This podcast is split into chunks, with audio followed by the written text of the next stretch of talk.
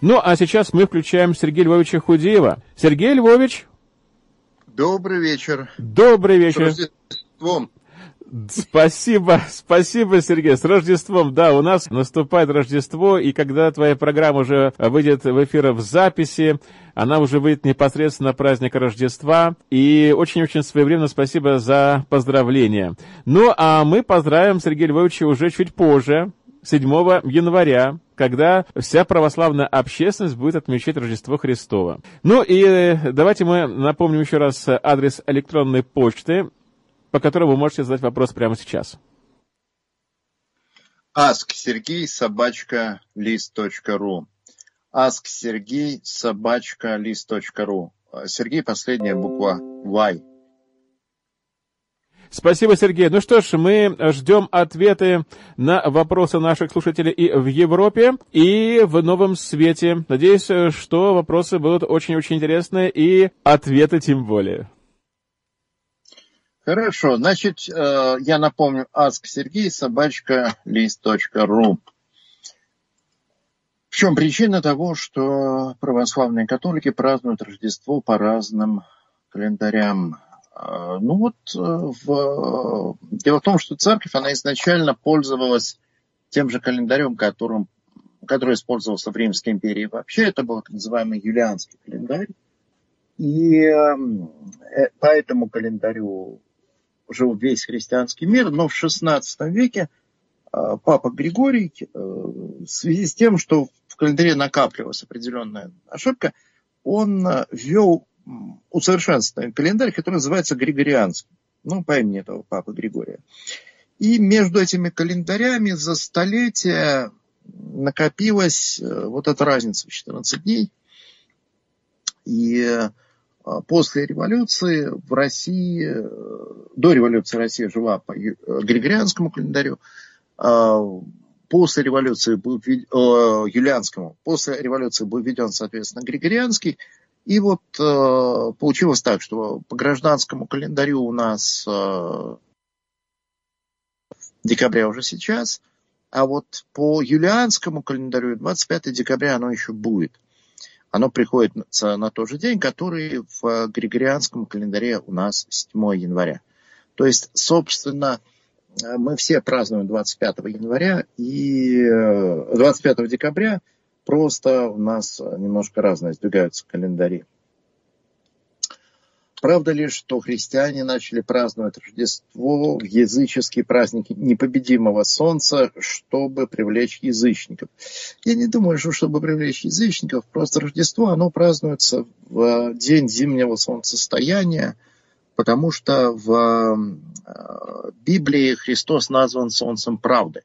То есть вот есть некоторая причина, что это ну, имеет смысл праздновать его Рождество именно в день зимнего солнцестояния, поскольку он есть солнце правда. Вот, и поэтому ну, привязать празднование Рождества к этому дню вполне естественно. И тут э, день зимнего солнцестояния, его действительно праздновали всякие разные язычники э, в э, самых э, разных культурах, и в этом ничего удивительного нет то, что христиане специально вот делали это, чтобы переманить язычников, но я не уверен, у меня нет таких данных. А, я думаю, что просто вот такое празднование установилось из-за того, что Христос есть э, солнце правды.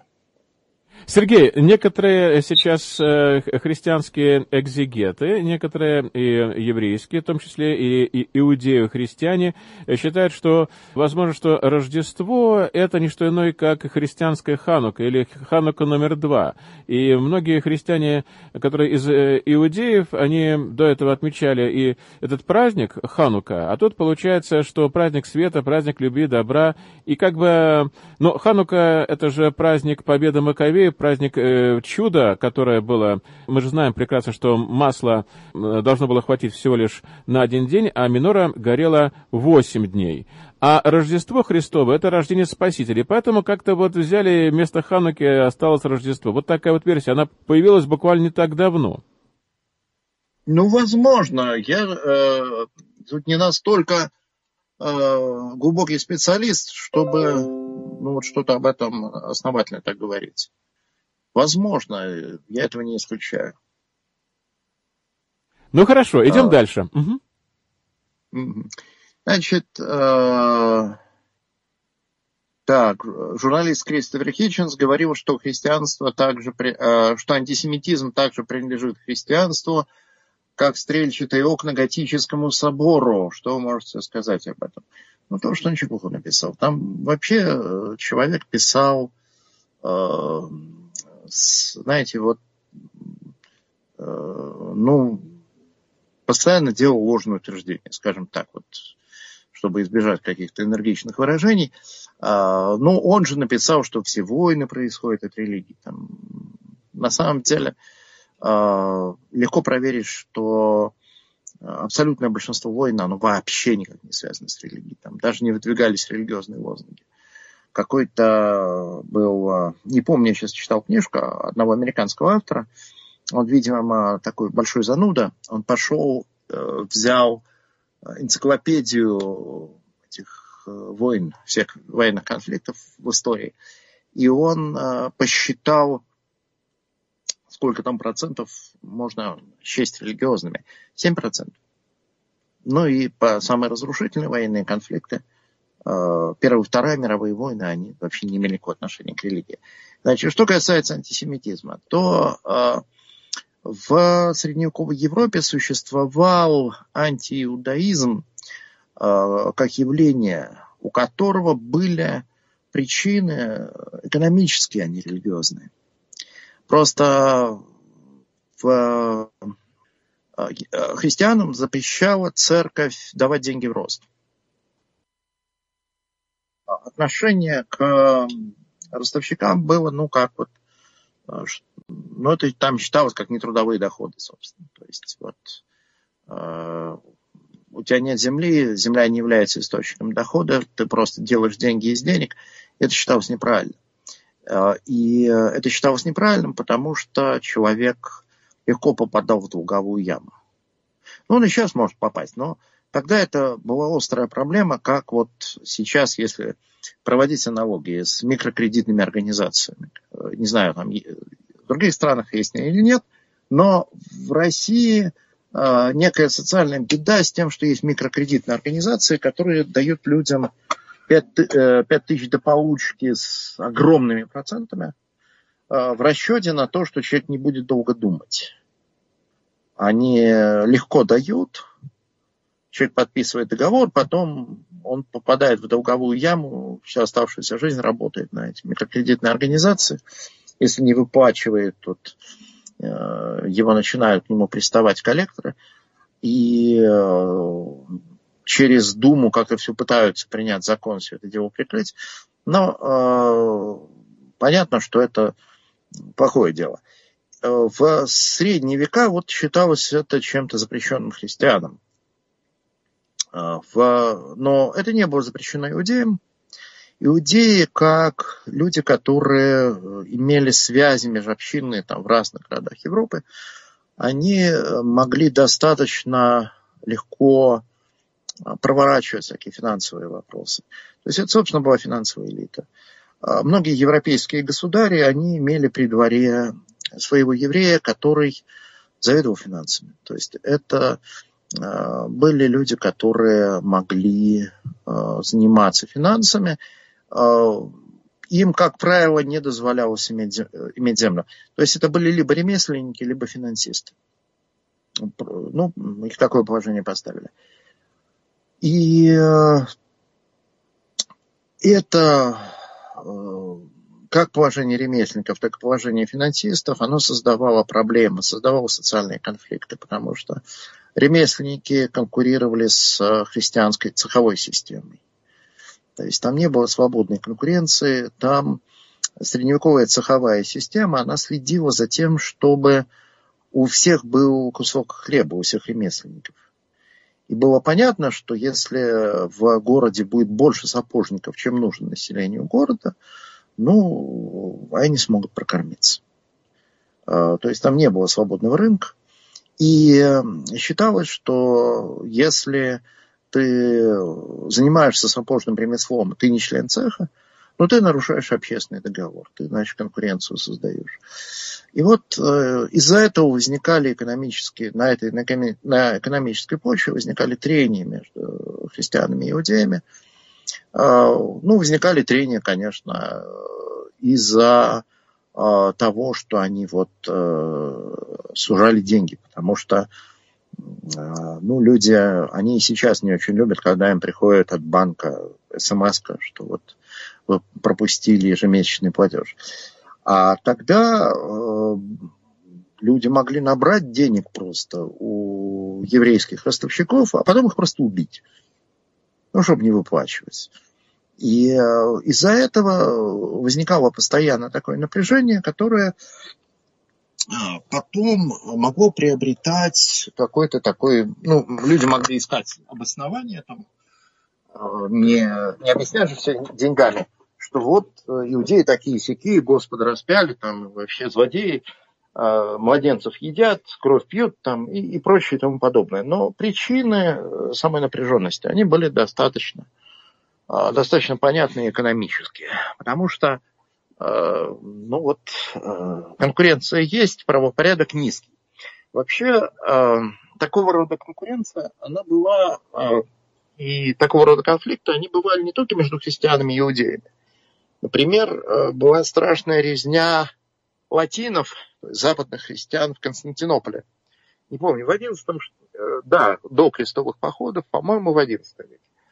Там э, просто претензии были к латинским христианам э, со стороны греков, что они забрали себе в руки всю торговлю что они вот э, там власти подкупили, забрали себе в руки всю торговлю, честному греку не пробиться.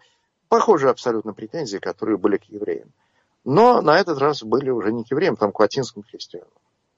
То есть вот, э, что какая-то сплоченная там группа людей, она у нас э, занимается нечестной конкуренцией. То есть претензии носили вот такой характер экономический, а, всякого рода безобразия там, и погромы могли происходить в отношении разных групп. В Лондоне голландцев там очень э, обижали там время от времени. То есть там жило довольно много голландцев, которые а, тоже в основном торговцы. И тоже возникали трения на почве конкуренции. И периодически там устраивали голландские погромы. То есть э, проблема была не в том, что даже не в разнице исповедания, а в том, что а, была экономическая конкуренция. Это мало имеет какого-либо отношения к христианству. А, что касается более позднего антисемитизма, ну вот тот же Хитчинс, Докинс говорят, что гитлеровский антисемитизм рос из христианского антисемитизма, что очевидно и неправда. Потому что нацисты, они же никогда не объявляли нацизм этим одним христианством, они объявляли нацизм прикладной биологией. То есть их ненависть к евреям носила такой квазибиологический характер. То есть они объявляли, что евреи это другая раса. Э, людей же чушь полная собачья, потому что а, там, немецкие евреи, они уже были достаточно хорошо ассимилированы, то, что они там как-то физически отличались от немцев, это не было. И э, вот э, что в силу своей биологической природы они вот очень вредничают. А, и это не имело никакого отношения к христианству решительно. Это было, были такие квазинаучные, квазибиологические представления. Но это мы сейчас понимаем, что они квазибиологические. Тогда-то считалось, что все наука доказала. А, но вот э, к христианству это не имеет отношения вообще. То есть это абсолютно, абсолютно такой левый. Ну, собственно, это такая энергичная публицистика, хлесткая, когда человек просто там людей грузит какими-то какими-то сказками. Так.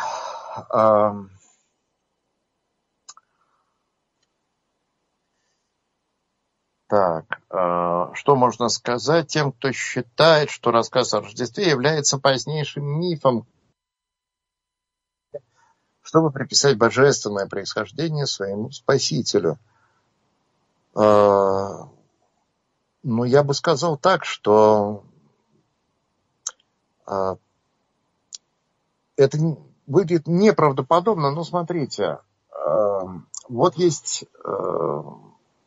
когда у нас написано Евангелие, вообще говоря, они написаны в, примерно через 40 лет после событий. Синоптические Евангелия. Там 40, ну, может, 50, там Евангелие от Анна, но позже всех, где-то через 65 лет. Что такое 40 лет? Вот мне сейчас 53. И 40 э, лет назад э, умер Леонид Ильич Брежнев. Я это событие вполне помню. Я помню э, свою жизнь более-менее. Я помню своего друга Игоря Денисова. Я помню, э, как он мне сказал, я зашел за ним там куда-то, мы собирались гулять, и он мне сказал, что Брежнев умер, мы по этому поводу в школу не пошли, но предполагалось, что мы будем по телевизору смотреть трансляцию похорон. А, я лежал на кровати с книжкой. А, ну, в общем, помню массу деталей. 40 лет назад. При том, что мне было 13 лет, и это не было самое важное событие в моей жизни. Там, 30 лет назад я э, в один день крестился и женился. Я помню эти события хорошо, достаточно. Вот. И если кто-то начнет сочинять мифы про эти события, я же скажу, что это миф. Ну или вот, э, если нам что-то сравнивать с Евангелием, э, вот э, люди проводят вечера памяти там, отца Александра Меня. Не только отца Александра, там, отца Александра Мечева тоже. Вот люди собираются, чтобы вспомнить своих каких-то любимых священников и делятся воспоминаниями о них.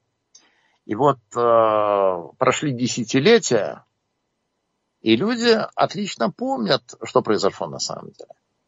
И при этом э, там никаких мифов особенно никто не рассказывает.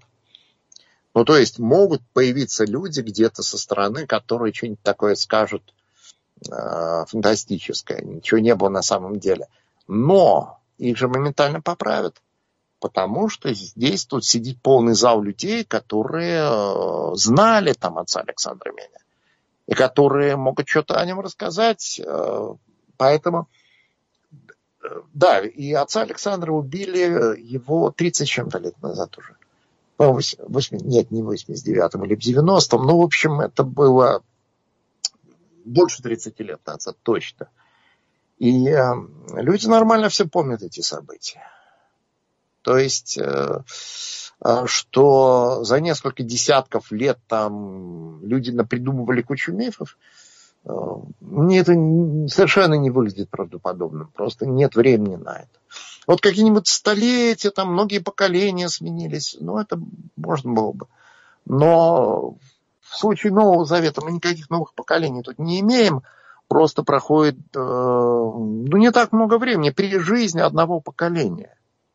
Я помню, что было 30 лет назад, я помню, что было 40 лет назад. И если я проживу еще дольше, я буду помнить, э, как э, очень пожилые люди, которым под 80, они более-менее помнят события своей юности. Э, вот мой тесть покойный, он мне рассказывал, что как вот во время и сразу после войны он был ребенком на Украине, он помнит, э, как они голодали, и он помнит, как э, их, э, его мать вместе с ним пытались куда-то увезти в Германию в рабство. А, и его мать схватила его на руки и побежала. Им стреляли в спину, попали матери в ногу, но она как-то убежала. Там пуля черного, как они спаслись.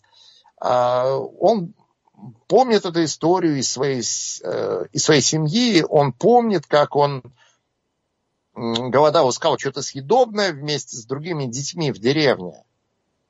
А, и вот эти воспоминания, они вполне достоверны, при том, что, а, ну вот он мне это рассказывал, когда ему было 80, а события сами были, когда им было лет 10. То есть у нас промежуток 70 а, лет.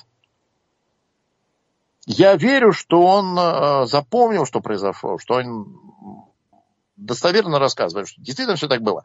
Да помню, конечно, какие у меня причины сомневаться. Вот э, апостолы, э, я думаю, у них память не была какая-то особенно плохая. Она была, у него была память, как у нас всех. И э, апостолы, э, для них это были очень значимые события, которые всю жизнь перевернули. Э, значит, я бы еще сказал так, что апостолы э, они могли друг друга поправить. То есть э, воспоминания об Иисусе, они же а, сохранялись внутри вот этой группы. Что касается именно а, Рождества, непорочного зачатия и так далее, а, откуда там известно? От э, Марии, потому что упоминается, что Мария была, занимала какое-то важное положение в ранней церкви. Мы читаем в Деяниях апостольских – что они пребывали в молитве и молении с э, некоторыми женами и Марией, матерью Иисуса. То есть она как-то отдельно упоминается Лукой. То есть она там была, она постоянно общалась с ранней церковью, и она э, всю эту историю и могла рассказать. Второе, почему я считаю, что это достоверные сведения, потому что история непорочного зачатия, она невыгодно, ее бы не стали придумывать. А, ну, есть такой критерий неудобства. То есть, а, если какая-то деталь библейского повествования невыгодна, то есть, а, ну, есть неверующие исследователи, которые пытаются найти критерии, а что в Евангелии достоверно, и они выдвинули там ряд критериев. Один из критериев – критерий неудобства. То есть, если это неудобно для ранней церкви, то церковь в это не стала выдумывать. И вот э, непорочное зачатие, оно для церкви неудобно, потому что, э, с одной стороны, оно не требуется, потому что в Священном Писании Ветхого Завета нет каких-то прямых пророчеств об этом. Э, ну, там есть э, какие-то аллегорические места, которые можно задним числом привязать непорочному зачатию. Но прямым текстом там нет ничего. И э, сам факт непорочного зачатия, он постоянно вызывал насмешку у язычников. Язычники, они очень э, к этому цеплялись и значит, говорили, что. Ну, собственно, тут и в наше время уже цеплялись все, кто учился в советской школе, это помнят. То есть это очень невыгодный такой с точки зрения проповеди момент. Но мы видим, что церковь его проповедует, церковь на нем стоит, потому что с чего бы его выдумывать. Поэтому я думаю, что повествования о Рождестве, они как раз не мифологичны, они вот описывают, э, что реально произошло. Вот э, мы, ну, мы можем вспомнить там события, которые происходили десятилетия назад. Э, вот я вот читал книжку воспоминаний автобиографию Билли Грэма. И Билли Грэм умер в возрасте, по-моему, 101 года. Очень-очень был пожилой человек. И он описывает свою юность, которая проходила в годы Великой депрессии, где-то там, значит, соответственно, в Штатах, где-то он на ферме, там какая-то сельская местность, какие-то у них трудности. А потом он описывает свою дальнейшую жизнь вот, э, 30-е, 40-е и дальше годы. И э, мы верим этим его рассказам. Ну а почему каким причин не верить? Там все вполне правдоподобно. Э, то есть там тоже временной промежуток между событиями, и когда человек это записал, э, они, он большой достаточно, примерно как с Евангелием, даже больше. Э, там главная причина, по которой люди сомневаются в рассказах о Рождестве, это то, что они носят сверхъестественный характер. То, что там непорочное зачатие, то, что там ангелы являются людям, э, и э, люди на это смотрят косо, что а вот там чудеса, значит, придумали. Но, да, волхвы со звездой путешествуют. Но а, это уже проблема определенной такой мировоззренческой предвзятости. А почему люди решили, что чудеса неправдоподобны? Почему чудес-то не бывает? Почему? На чем основано такое предположение? Я понимаю, что люди исходят часто заранее из материалистических э, таких предустановок, что чудес не бывает и все. Следовательно, любые сообщения о чудесах это, ну, при это мифы и легенды. Но когда мы отказываемся от этой материалистической установки, что да, Бог может сверхъестественным образом вмешиваться в ход событий в мире, от чего бы ему и не вмешаться, ну, у нас пропадают все причины сомневаться в том, что, ну да, вот так оно и было. А, что а, это вот так люди запомнили, так они передали, и, собственно, ничего несообразного в этом нет. Так, а, а, еще вопрос, как юная девушка Мария могла произнести такую такое сложное величание, когда она разговаривала с Елисаветой. Ну, что там сложного? Вот а, это а, величание, которое а, явно отзывается, явно похоже на псалмы. Явно составлено из библейского материала. Это еврейская девочка из богочестивой среды это э, ну вот воздух, которым она дышит.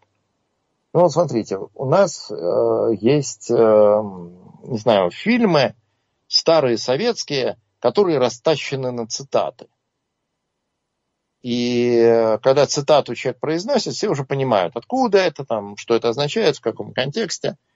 А, там, а, ну, можно много вспомнить примеров то есть это та культурная среда, в которой мы варимся.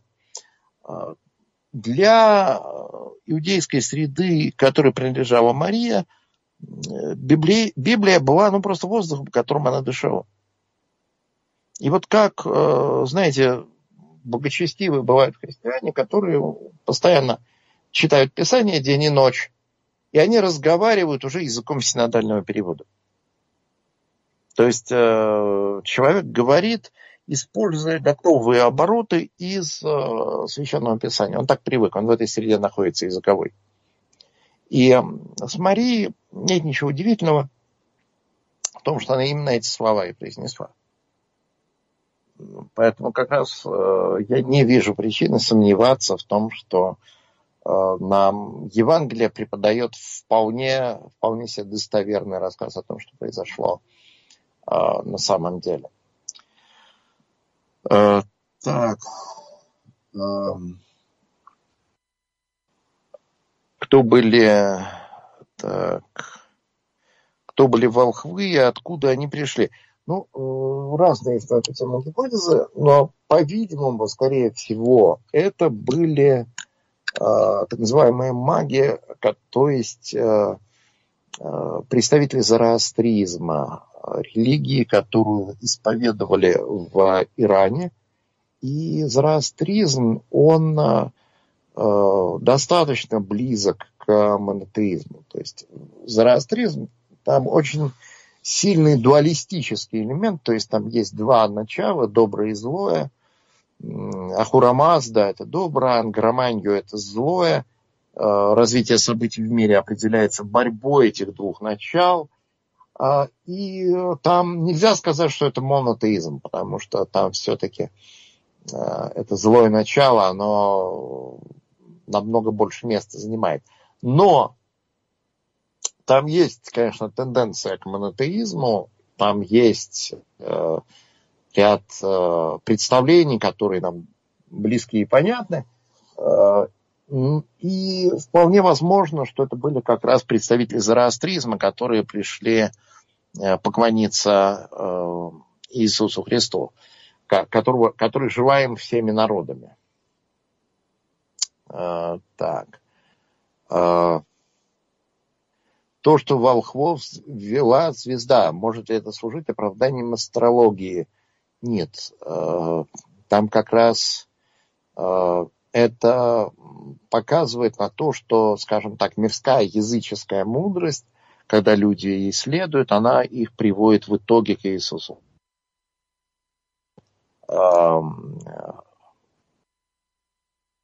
Язычество приходит поклониться Иисусу Христу. В этом очень хорошо есть церковное песнопение православное – Рождество Твое, Христе Боже наш, воссия мира свет разума, в небо звездам служащие, звездою учахуся, тебе кланяйся солнце правды, и тебе видите с высоты востока. То есть э, в Рождество Твое, Христос Бог наш, воссиял миру свет разума, в нем э, те, кто служили звездам, звездою были научены э, кланяться тебе, солнцу правды. То есть у них был какой-то, возможно, культ, связанный со звездами, но звезда же их научила, что они должны его оставить и поклоняться Иисусу Христу, который есть э, солнце правды. Э, так, э, как объяснить э, расхождение в рассказах о Рождестве у Луки и Матфея? А там достаточно легко составить э, последовательность событий. Они там достаточно легко укладываются все. Я сейчас просто не нарисую эту схему по радио, естественно. Но я помню, я читал «Христос и первое христианское поколение» епископа Кассиана Безобразова. И там как раз было подробно расписано, что зачем следует – то есть рассказ о Рождестве на самом деле достаточно связанный. Как только мы э, попробуем это как-то посмотреть и реконструировать. Эм, так. А, правда, что Рождество достаточно поздний праздник, в ранней церкви его не праздновали. А, я не помню, когда он складывается, но в первые несколько веков. То есть, да, там первые пару веков вполне могли не праздновать. Но я думаю, что праздновать день рождения нашего Спасителя – это самая естественная вещь на свете. Мы празднуем свои дни рождения, мы празднуем дни рождения близких нам людей, поэтому, конечно, совершенно естественно праздновать э, день рождения Христа – правда ли, что елка языческий символ? Ой, нет, неправда. Елка, э, возможно, обычай украшать дерево, он там восходит к каким-то древнегерманским обычаям. Очень может быть. То есть, вообще говоря, это германский обычай, потом он распространился по всему миру. А, но а, язычество – это поклонение твари вместо Творца какой, собственно, твари а, поклоняются люди, которые... Сейчас, в наши дни, рождественская елка – это именно символ Рождества, и это именно символ рождения Иисуса Христа. Насколько я знаю, очень часто э, конфликты возникают именно из-за того, вот в некоторых странах, что елка – это христианский символ, воспринимается как однозначно христианский символ, символ э, Рождества. И поэтому там кажется, что вот там, там мы хотим себе религиозно-нейтральную среду, а тут именно э, символ, символ Рождества. Э, так, почему ангелы сейчас не принимают участие в жизни людей, э, как это описано в Евангелии? Ну так э, там просто совершенно уникальное, исключительное событие. Там рождение Спасителя мира. Это абсолютно переломный момент в истории мироздания, его второго, второго такого не будет. А, поэтому а, там ангелы являются неким видимым образом, потому что это уникально важное событие. Но на самом деле ангелы продолжают участвовать в нашей жизни, они просто у нас не являются видимым образом, а, ну, потому что нам это не полезно, нам это не нужно. Э, но ангелы продолжают участвовать в жизни христиан, и нам просто не дано этого видеть.